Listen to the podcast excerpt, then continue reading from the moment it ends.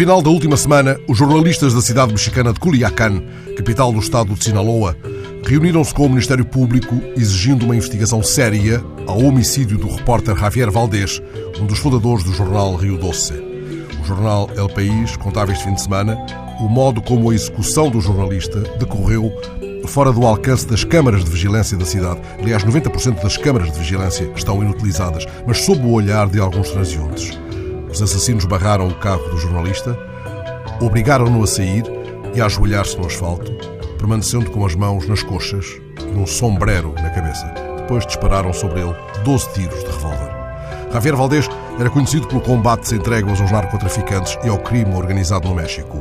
Recebeu vários prémios internacionais pelas suas reportagens. Suas crónicas eram regularmente publicadas nas mais prestigiadas revistas independentes do México, a Processo ou a Gato Pardo. Edição eletrónica da Gato Pardo acaba, aliás, de lembrar que Javier é o sexto jornalista mexicano assassinado em 2017.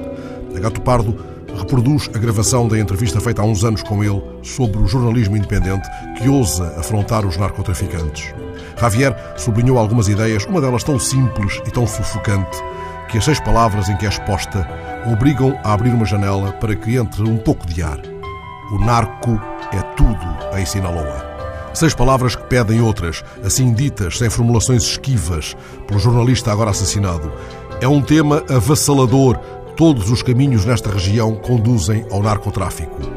Pediram-lhe que falasse dos riscos que corria, das ameaças que recebia. Respondeu: Creio que aprendi a administrar os riscos, aprendi a disfarçar a informação, a publicar com uma margem de cautela, não deixando nunca de contar o que se passa. Para Javier, Escrever as histórias trágicas, dolorosas e infernais da cidade dos narcotraficantes permitia que elas fossem choradas e exorcizadas.